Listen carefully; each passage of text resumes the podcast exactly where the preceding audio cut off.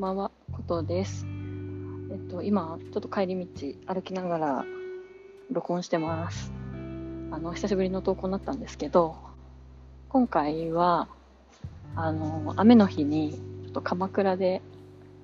和菓子作り体験をしてきましたよっていう内容で、あの、まあ、基本休みの日って結構アウトドアで過ごすことが多いですね。結構外、自然に触れたいなとか、出かけたい派なんですけど、まあ最近雨続きじゃないですか。で雨の日の休みをどう充実させようかみたいなのが結構課題で、そうで、まあ、今回いつも一緒にいるシェフが、あの、和菓子を作りに行こうと提案してくれて、そう。まあ私なんかいろいろ今体験したいこといっぱいあるんですけど、他にも陶芸とか 茶道とか今やりたいことリストの中に入ってるんですけどまああのシェフからしたらあの だって和菓子食べれるじゃんと。あの、まあ、私の倍の体重がある方なので、まあ、やっぱりそれなりにその体験プラス食べれることっていうのをすごく重視して活動されてるのでまあじゃあ和菓子だねとなったんですけど最初近場で探して新宿とかまあ結構町田とかにもあったんですけど、なんか雨の日、苔みたいよねっていう話にもなって、苔、苔ですね、あの岩とかに生えてる緑の、見たことありますか？あの苔って言うんですけど、あれを、が生えてるなんかお寺とか行きたいよねみたいな。で、じゃあ鎌倉とかいいよねって言って、あ、じゃあ鎌倉だったら和菓子のお店もありそうだよねって言って、まあ私探して、なんかちょうどいいお値段で、見つかったんですよね。1人2900円で1時間和菓子の作る体験が受けれると。なんか他のところ1500円ぐらいとかもあったんですけど、なんか安すぎてちょっと怖いなみたいな。うん、なんかあんことかになんか化学系の何かが入っているんではないだろうかみたいな、ちょっとそういう懸念があったので、29 2900円？まあなんかちょうどいいかもみたいな。そう、中にはね、いいものとかだってやっぱりちょっと1万円弱ぐらいとか、まあ、そのくらい、まあ、本当はするもんなんでしょうけど、まあ、ちょっとね、最初なんで、あの、お手柔らかにお願いしますっていう意味で、まあ、2900円、ちょうどいいかなと思って、それに選べました。鎌倉の手まりっていうお店なんですけど、まあ、私たち今回は、鎌倉駅から、あの、ちょっとタクシーで10分ぐらいで行きまして、そう、本当だったらね、長谷駅、江ノ電の長谷駅から歩いて10分もしないぐらいで多分行けるらしいんですけど、雨がまあすごかったんで、あとちょっと朝寝坊しちゃったっていうのもあって、とりあえず鎌倉駅からタクシーで行きました。そう。でね、なんかね、タクシーの運転手さんって、やっぱり鎌倉とか、あの、京都のタクシーの運転手さんって、あの、観光客慣れしてるというか、観光客向けの、ちゃんと接客してくださるんですよね。なんか、あの、今日はどちら行かれるんですか？みたいな、なんか、やっぱり、ほんわかした感じで聞いてくださって、そう最初になんか住所伝えたら、なんか、これは普通のお家なんですか？って言ったら、いや、あの、和菓子のお店でって言ったら、あ、今日は和菓子作り体験ですか？みたいな感じで、あ、なんか、いいな、あのほほんとしてるなと思って、話してて、したら、こう、失礼ですが、ご主人様ですか？みたいな感じで、まあ、あの、シェフに聞いてて、で、あの、あの結婚はしてないんですけど、みたいな話をして、で、あの、ああ、そうなんですね、みたいな。あ、でも、なんか優しいですね、こう、彼女さんの趣味に付き合ってあげて、みたいな。やっぱり、なんか和菓子作りに行くって言ったら、まあ、彼、その、私の倍の体重あって、結構、がたいも良くて、みたいな、オラオラ、みたいな感じに、まあ、見えなくもない人なんで、まあ、まさかね、この人が和菓子作り行こうよって言ったとは、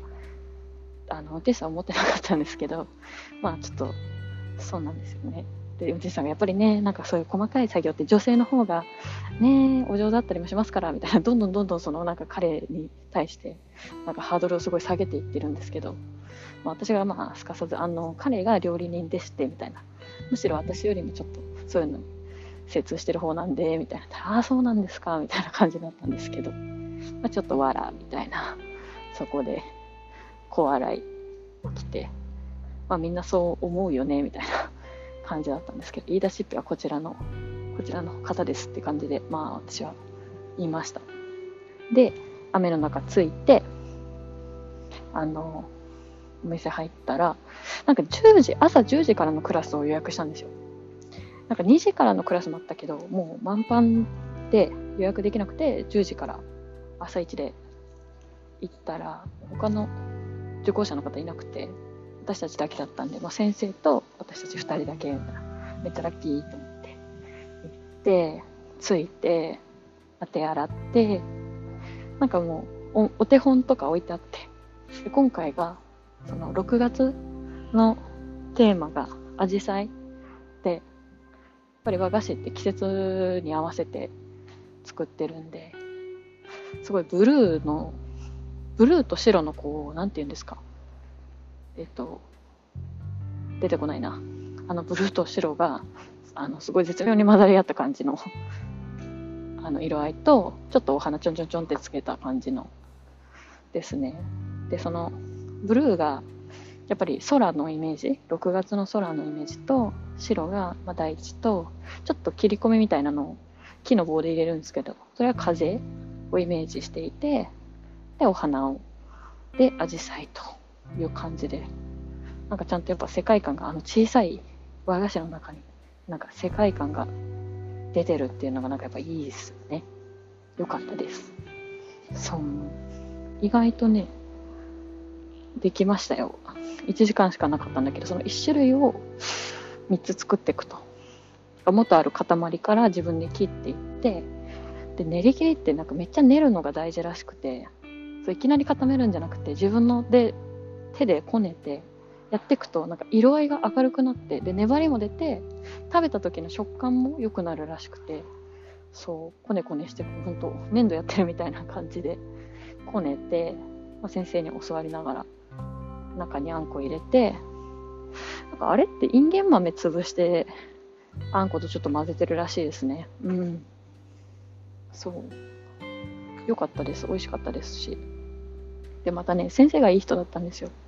なんか20種類ぐらいお仕事してきてる方で、だけどなんか最終的にこの和菓子にたどり着いたみたいな。いろいろやってたみたいですね。女性の方で、なんかお孫さんもいるっておっしゃってたんですけど、まあ、なんかすごい若々しい感じのマダムって感じで、教員とか、なんだっけな、いろいろ、結婚式のあの司会とか、なんかいろいろやってたっておっしゃってましたね。そう、そんな感じで。教えるのすごい上手だったし。そうそう、なんか、いいですよね。なんか全、初心者だから、ちょっとうまくできただけでも、なんか、すごい綺麗にできましたねとか、上手とか言ってもらえるから、なんかこう、いいなって思いましたね。なんかどんどんそういう体験系やってみようと思いました。あとはなんかその自分が得意としてるものばっかりずっとやっちゃってるとなんか、なんか凝り固まっちゃいそうな気して、なんかそういう意味でもいろいろ体験系行きたいなって思うのはそこですかね。うん、なんか初心者で入れることをやっていくと、そういう気持ちなんか忘れないで入れそうみたいな、はい、そんな感じもあります。そうそう。で、あの、シェフは今普段うどん屋さんなんで、で、そこで結構和菓子とかも自分で調べて作ってるんですよね、もともと。この間も新茶の寒天とか、いちご大福も結構人気で売れてたし、そう、私もなんか手伝って作ったりとかしたんですけど、あの、いちご大福作れます、私。材料あれば。そう。でね、そんな感じで、だから、先生が何か質問ありますか？とか言った時に、なんかもう質問のレベルが違うんですよ。彼が。なんか僕普段このくず切り使ってて、みたいな。でもなんか保存方法がこうで、ちょっとお店の開店とか考えると、なんかこれだと厳しいんですけど、みたいな。普通どうやってるんですかね？とか言ったら、もう先生が、いやいい質問ですね、みたいな感じで、なんか、そこの何、その高次元のやり取りそこでやるの？やめてください、みたいな。まあ、私は黙って黙々と作ってたんですけど、なんかすごいハイレベルな会話が繰り広げられて、何のこっちゃとか思いながら、よかったね、今日来てよかったね、とか言いながら、まあ、作ってましたね。なんかそれもすごい、先生も楽しそうだったんで、なんか良かったなって思います。みんなハッピーだった、みたいな。はい、そんな感じです。まあ、雨の日の、まあ、一つの過ごし方として和菓子作りはすごくおすすめだと思います。よかったですね。その後もね、お寺とか行ったけどね、なんか豪雨すぎてね、正直なんかあんまり 満喫は厳しかったかなって感じでしたけど、うん。そう、なんか雨、悪天候すぎて、中閉まってますとかっていうお寺もあって、そう、なんかタクシー使ってせっかく行ったのにやってないとか結構そういうのがあって、うん、なんかあの、雨の日はね、事前にちゃんとやってるかどうか調べていくといいと思います。お寺も。うん。そう、意外と悪天候でやってないんだっていうのがありました。今ちょっとね、話してるのが、何て言うんですか、大通りじゃないところなんですけど、なんか大通り行ったら、車の音すごそうだし、あとはなんか人がいっぱい通ってそうで、なんかすごいずっと独り言喋ってる人みたいになっちゃうんで、なんかちょっと住宅街の間の道をずっとなんか往復してます、今一人で。やばいですよね。そろそろちゃんと帰ろうと思ってます。そんな感じですかね。うん、なんか良かったです。そう。だから次はね、和菓子作ったんで、茶道体験行ってみたいなと思ってます。あの、職場の先輩でも茶道部だった方がいて、お話とか聞くとなんか、他の学校のお茶会に招待状で呼ばれていくとか自分たちも招待状を書いて呼んでこうお招きするみたいなことをやってたらしくてなんかめっちゃ優雅じゃないですか学生で招待状書くとかなんかやばいですよね招待状とかなんかおとぎ話でしか私なんていうんですか関わったことないっていうか感じなんでそう、まあ、招待状とまではいかなくてもお茶立ってみたいな。ただ、正座するのにちょっと抵抗があるんで、考えものですけどね、最近だと、あの、普通に椅子で座ってできる、あの、茶道体験あるらしいんですけど、でもやっぱり先輩曰く、やっぱり姿勢が変わっちゃうから、ちょっとなんて言うんですかね、まあ、また雰囲気変わっちゃうよね、みたいなこと言ってました。うん。まあ、なんかできればね、着物とか着て、ちゃんと一回はやってみたいなとか思ってます。なんかいい茶道教室とかあったら、